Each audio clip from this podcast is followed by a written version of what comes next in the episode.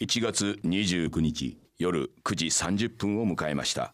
明けましておめでとうございます。藤村忠久でございます、えー、そして。はい皆様明けましておめでとうございます。今年はですねもっとイケメンになろうと思います。風子です。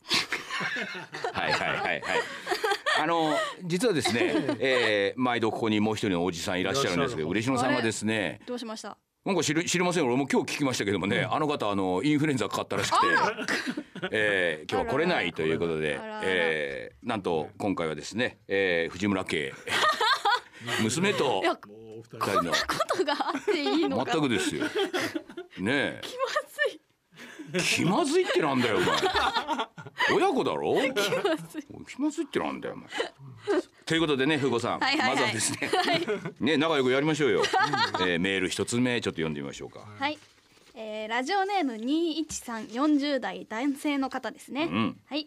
藤村さん嬉野さん風子さんこんばんは、うん。嬉野先生いらっしゃらないですけどね、昨年から年明けにかけて法事で親族が集まる機会が何度かあったのですが、はいはい。普段親戚付き合いはおろか親兄弟ともあまりベタベタしない自分にとってはそういう集まりがあると考えるだけで少々気が重い、できるなら避けて通りたい。しかしその場に行って同じテーブルについて食事などしておりますとだんだんと気分もほぐれてきてそれなりに居心地が良くなってしまう。うん。普段意識もしない血縁がそうさせるのか不思議なものです。この法事という習慣面白いですね嬉野さん。いませんけどもね。はい。はい。正直信心深くもないのですがいない人が主役の定期的な集会年を経て役割の交代などを見ているとこういうイベントも大事なのかなと思い始めた次第です。お三方は家族とか親戚付き合いとかいかがですか？なるほどね。ということですね、えーうちの場合もですね、ふうこさんね、はいはいはい。うちも親戚付き合い全くないですもんね。ないですね。親ないん戚ですよというのに生まれてこの方ほぼ会ったことががないでしょ？ないですね。あのうちも全くその親戚付き合いっていうのをしないっていうところがありましてですねあのまあ北海道に来ちゃったっていうのもありますからまあうちのねうちの親戚っていうのはもうもちろん愛知県にいますからね。あいるんですね。いますいますいます。えええあ知らなかった。家族いますよ。あそうなんですね。だ僕のねまだ子供の頃っていうかふごさんと同じぐらいの頃はやっぱあのそういう法事なんていうのがありまして確かに法事はね面白かったですね。その親戚の中でも自分があんまり会ったことのない親戚がいらっしゃってあこういう方もいらっしゃるんだと。で確かにそのああなるとお酒飲んでねいなくなったね。方々。確かにね主役がいないんですよ法事ってね。うん。うん、まあそこで親戚が集まってでもそのその方が亡くなったおかげでおかげでっていう言い方もあれですけれどもあの集まってあ話してるって。でもこの方がおっしゃる通りやっぱりなんか血のつながりがあるっていうのは意外とその場はもちろん会社のね飲み会とも全く違うなんかちょっと別な雰囲気があってでも不思議なものでやっぱりなんか藤村家という一族のつながりっていうものは感じられるところがある。それからあの年を経てね昔は親戚同士遊んでたんだけど子供同士だったらまあね遊んでるんだけどこれがね割と、あの大人になってくると割とあれあんなに遊んでた小僧が、まあちゃんと社会人になって、意外とちゃんとした言葉でね、親戚の中でね ある程度の役割を担ってねあじゃあお酒つきますかなんてことをやってるんだみたいなのを見ますと。ああなるほど。やっぱり年を取るってこういうことなんだみたいな。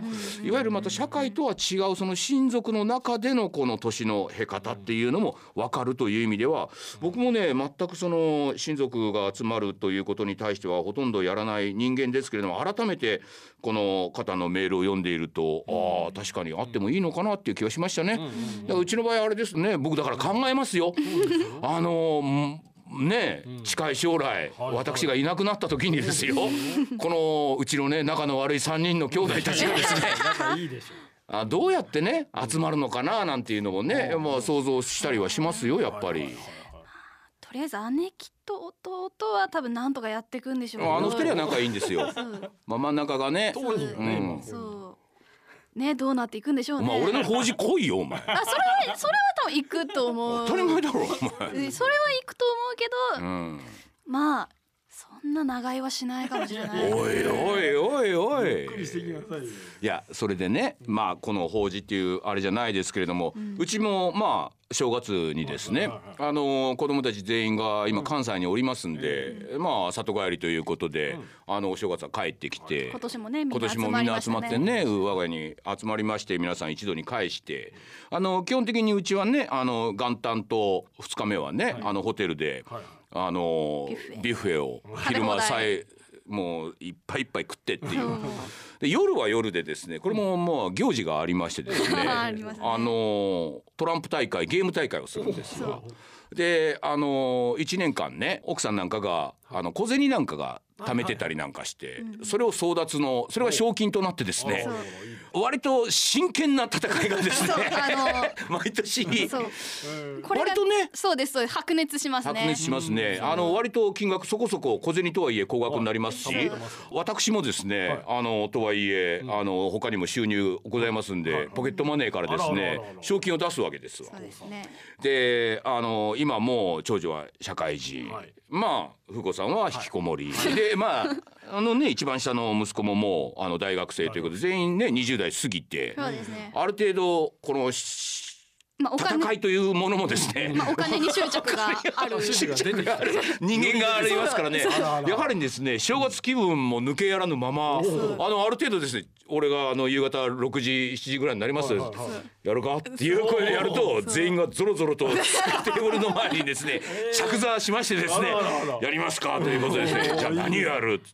うんまずはあじゃあうんどうするかな？まあやっぱり一番わかりやすいのはまあ大富豪かということでトランプを厳かに持ってまいりまして。そううちの大富豪はねもうシンプルなんですよ、シンプルで。もうあのその細かいルールとか抜きにして。あるじゃないですか、大富豪っていろんなねローカルルールみたいなのあるんでね、うん。そういう言葉やめて。そういうのを全部取っ払って、純粋にカードのスペックだけでだから2が一番強くて、みたいなね。3がね一番弱いっっててい、いううもうシンプルなねまあジョーカーは入れますけれどもねジョーカーは何でもできるみたいなね。でももうなるべくシンプルにして、うえーそしてほら大富豪大貧民といえば一、回ゲームをやったら勝つとね貧民からこうね、2枚カードをもらって、あれももちろんなし。一回一回真剣勝負でこれをですね10回戦ぐらい繰り返すわけですよ。であのポイント制でね。ポイント制でポイント制で。1位になると勝ち点がね、うん。勝ち点5ですよ1位は。あら。ら。1位勝ちで2位は勝ち点3ですよ。そううんうん。3は勝ち点1はいはいはい4まあ5人なんですよね。うちあのかみさんと僕らも奥さんも5人でやりますから。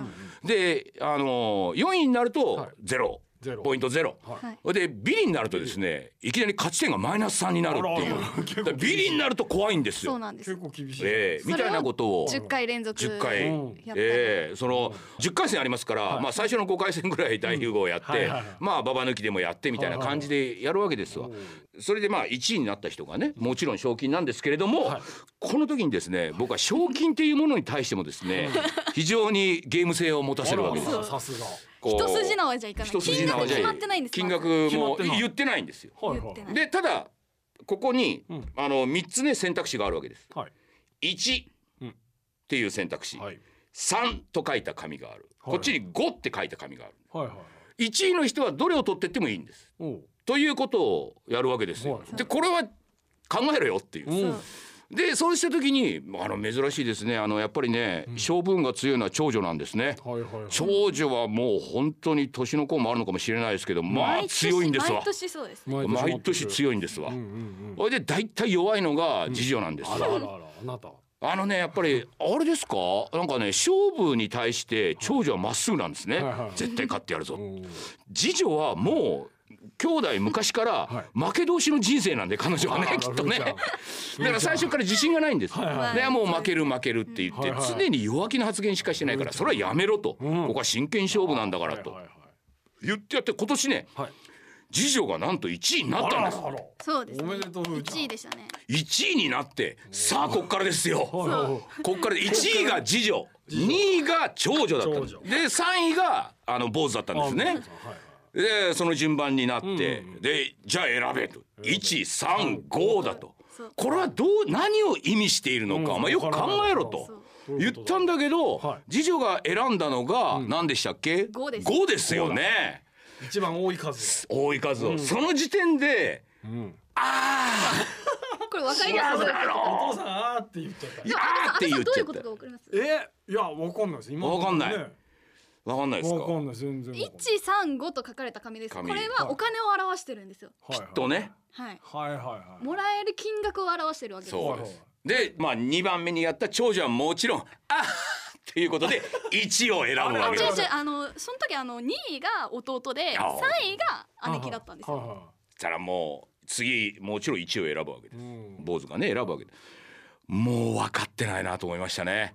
だからあのまず賞金のですね大体ね傾向としては1位はね1万円ぐらい出すんですよ。あの今まで小銭集めててもね大体ねうん。1万円いくらぐらいは小銭でも集まるんですよ。ってことは1って書いてあるのはあれ1万円の意味なんですよ。あであとは5っていうのは5,000円ですよ。5000円。あー3は3,000円ですよ。って言って種明かししたら「いや次女はですね、いや分かってた」と「分かってんだったらお前なんでおあ前」ふーちゃんはそうやって。いやそしたら次女曰く「いやもしかしたらね最近音景気がいいんでねあの5は5万円かもしれない」素晴らしい5じゃない。万円も出すかよお前。家族でね。家族で、うん。ということで次女今回も負けというね。あでも5000円決して負けではない。負けではないけそうどあの読みがね着実に取っていくっていうこと大事ですからいやいやいやいや わかるだろう。1は1万円でしょうっていうね。そういうことでねまたあの今回次女ある程度せっかくゲームでは勝ったのに賞金は2番目だったっていうね。いやでもゲームで勝ったことがね大事ですかそうだね。やっぱりなんか弱気になっちゃうっていうのはそれ人生ですかやはり。らなんだろうななんだろうな。なんかそのカードの運にばっかり頼ってしまいがちっていう。作戦で勝つっていうことが基本できないから。それがダメでしょ。う だからもうやっぱ人生作戦ですよ。次女次女次女なるほど、うん。そこでやっぱりね弱気な部分がねいや私は負け同士の人生なんだというところに 次女が染みついてるのかうんやっぱりゲームで勝つっていうところにね、うん。そこはやっぱりいね毎年、でも策に溺れると5000円を取っちゃうっていうこともあるわけでしょ？うん、君そこでなんでね そこのもう一つ考えてほしかったね。せっかく勝ったのにね。ね。ということでねうちはまた今回熱い正月をですね。いやいいじゃないですか白熱楽しそうしましたね。ということでですね。一曲目いってみましょうか。はい、はい。一曲目。あの発音よろしく。発音ねしっかり。今年もねね。一発目からね。はい。はい。それでは今年最初の一曲目、マターナで Into the Groove お聞きいただいたのはマターナで Into the Groove いいじゃないでいいんじゃないですか？えーうんうんマダーナでございます。マターナ、ね、はい。それでですねじゃあメール行ってみましょうか。はい。メール二番目。はい。はい。ラジオネームミキティさん30代男性の方ですね、この方もよく送ってくれる。うん。うん。ありがとうございます。藤村先生嬉野先生こんばんは。嬉野先生寝てます今ね。出ます。ねはい。今1月分オンエアに間に合わないと思いますが間に合いましたよ。どうでしょう？さん新作4夜まで拝見させていただきました。これから地上波で放送開始のところが多いのでネタバレしない程度に書きますがいやーやられました。うん。ああいう展開になるとは。うん。現時点では何夜までやるか未定のようですができるだけ長く続いてほしいです1月オンエア分の感想は聞いたらまた送りますね。はいはいはいはい、ね。ということでですね、えー、まあクリスマスですね。12月25日からいよいよ6年ぶり水曜どうでしょう。新作が放送開始となりまして、えー北海道ではですね12月25日クリスマスの日にですね、1夜2夜と連続で なんで段積みでやんねんと思ったけど あのー見た方で、えーに言うんであればそれは1夜2夜連続で見ないとねなかなか話が進展しないっていう。ところもありましたからね。あれ、次女さんは水曜どうでしょうご覧になりました？えっ、と関西で放送開始になったのが、うん。はいはい。ついこの間だったんですけど、見ましたね。ABC さん、はいえーもうやってくれましたよ。えー見ましたリアルタイムで見ましたよお、一夜目。一夜目、はいはいはいはいい。その時は一夜しか放送されてなかったんですけど、うん、その私はあの祭りでその一回見ては見てるもんね。見てるんですけど、はいはいはいでもなんかその感想をちょっと見てみたくって、うんツイッターでエゴさしてみたんですよ、うん。そしたらいやーもうやられたとかなんかもう斬新すぎるとかまあネタバレしてない程度で言うと、まあそんな感じでしたね、なんかその、新しい新しい。新しい。新しいですよね確かに。あれはね。新しい。ああ。まあ北海道ではですね今のところこのねミキティさんも書いてあるようにはいはい。4夜目までえー今の時点ではやっててうんうん僕今ねうん。10週目を今あらあらああら。編集を十週目。10週目ま10で週目まで行ってるんですよ。はい。あの自分で編集しながらで言うと2夜目が一番弱いんですよね。はあはあうーん。2夜目は一番弱い。あその後まあ北海道で言うと4夜目までやってるじゃないですか。4夜目は面白いんですよ。あ のまあ、この言葉だけで言うんであればいいんですけどやっぱり炭鉱マンの労働組合っていう言い方がですね出てくるんですけど大泉さんが見事に我々のですねあの格好を見てですねあの炭鉱マンの労働組合っていう。みたいなねあのここの人たちは一筋縄ではいかない労働組合の人だなみたいなね。なるほどなるほど。絶対に折れない労働組合だなみたいなことを彼が我々の姿を見て言うんですけども僕と嬉野さんとね鈴井さんという時にいやーこの人やっぱりそうだなこの人の言葉の選択は素晴らしいなと思ってそれ以来僕らはもう労組としてなんか労組ネタがですね続くんですけれどもね。あのでもなんかそういうところの笑いっていうのは、うんやっぱり僕も「水曜どうでしょう」を改めて今編集をしてる中でやっぱりその見立てというかね見立ての面白さであったりとかやっぱり言葉の選択ですよねその大泉さんの。そうなんか言葉の言い回しのチョイスがうん。もう秀逸だなってこうまあ毎回。一周目で言うと優しい圧力団体という言葉が出てきましてですね。我々3人に対してですね彼はもう今あの彼だけはもう40代でね今日本のトップ俳優なわけじゃないですか。彼は今一番脂が乗ってるわけですよ。で我々はもう50代。嬉野さんに至ってはもう還暦。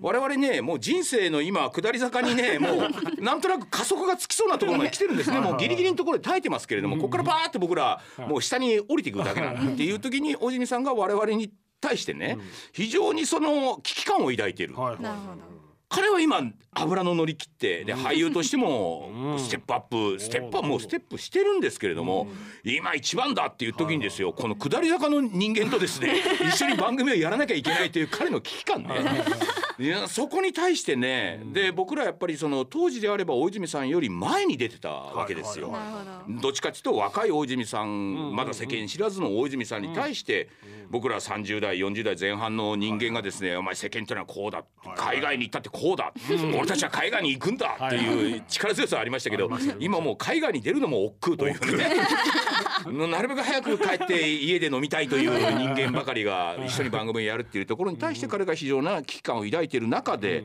あのそれでもね我々と相対峙する時にやっぱりそのやり口がですねだからといって大泉さんにね強いプレッシャーを昔のように与えるわけではないというところに対して彼がだけどプレッシャーはなんか俺に何かやってほしいという プレッシャーを与えてるというところで優しい圧力団体というねあの言葉。そして我々のことをなんか労組のようにね労働組合のように彼が比喩して言うっていうあそこら辺の言葉遣い。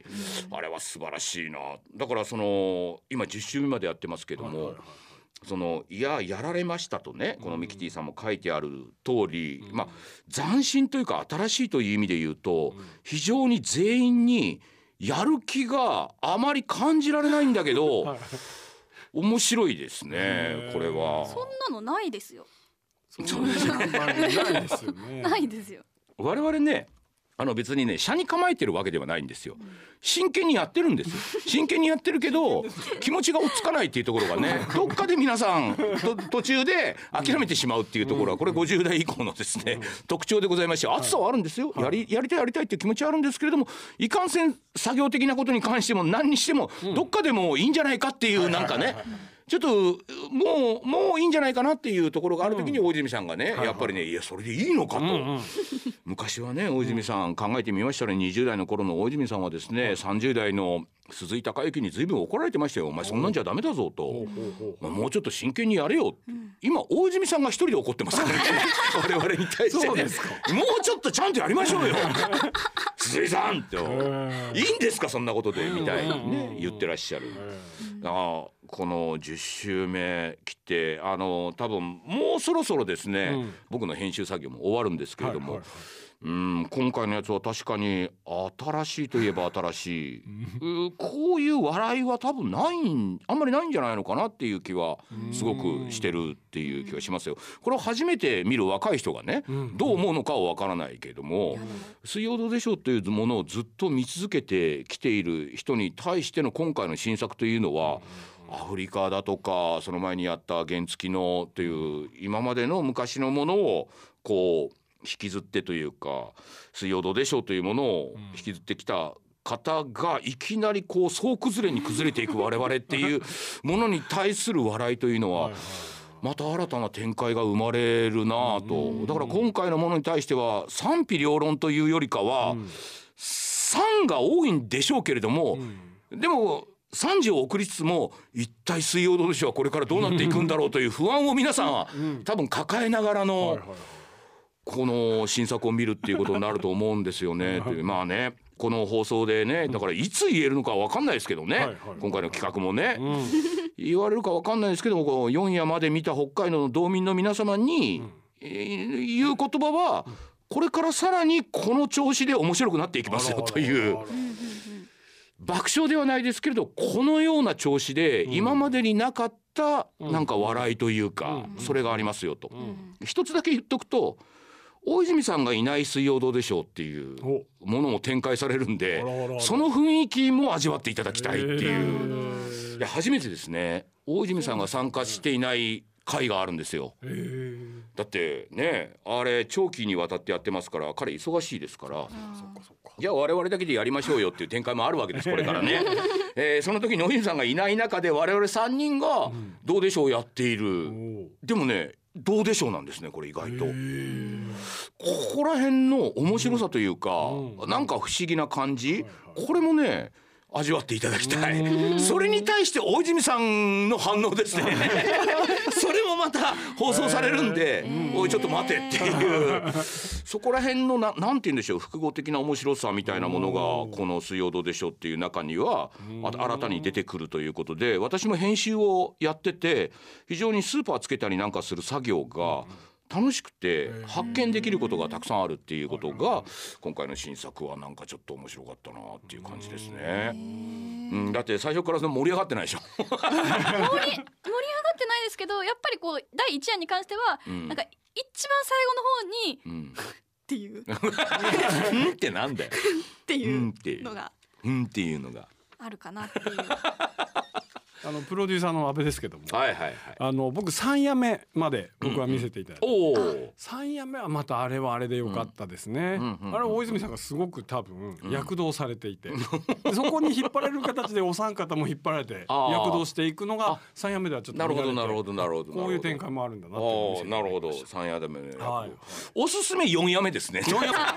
楽しみだ四な。夜目楽しみだなとりあえずのおすすめは4夜目。で5夜目6夜となってって、うんうんえーあとだからあのーエンディングが一番笑ったというね。そうですね。というのがね、あのすごくあってだから今までのテレビの中で単なるエンディングのあのネームスーパーが出てくるわけでだけですよ。はい。あそこでこんなに全員が注目するかっていうのも新しい やり方だなっていうのはすごく感じてあれね10週目まで続きますから。あずっとあのあの大泉さんがどの位置に来るのかっていう。これから。変わりますもんね。変わりますから、ええ。これはね今までテレビ史上なかった。ないですね。なかったところにね。普通変わらないですもんね。普通変わらないですよ、ええ。主演が一番最初に出るのは当たり前なんですけどね。みたいなね。変わってました。変わって最後すごいところに来ますから。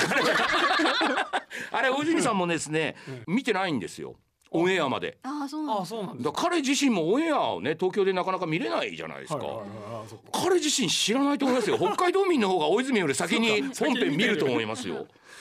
で最後の方になってくるとね彼自身ももうどう対処していいのかわからないという やっぱりなんか圧圧力団体なんだな俺たちはっていう彼あんだけトップ俳優になってるのにこんなに遊ばれるか俺俺はっていうところがあるなと思いますね。えということで新作まだまだね続きますからちょっと本当に楽しみだな。楽しみにしていただきたいと思いますということでじゃあ曲いきましょうか。はいはいそれではお聞きください。ジョージ・ハリソンで Got My Mind Set on You。おい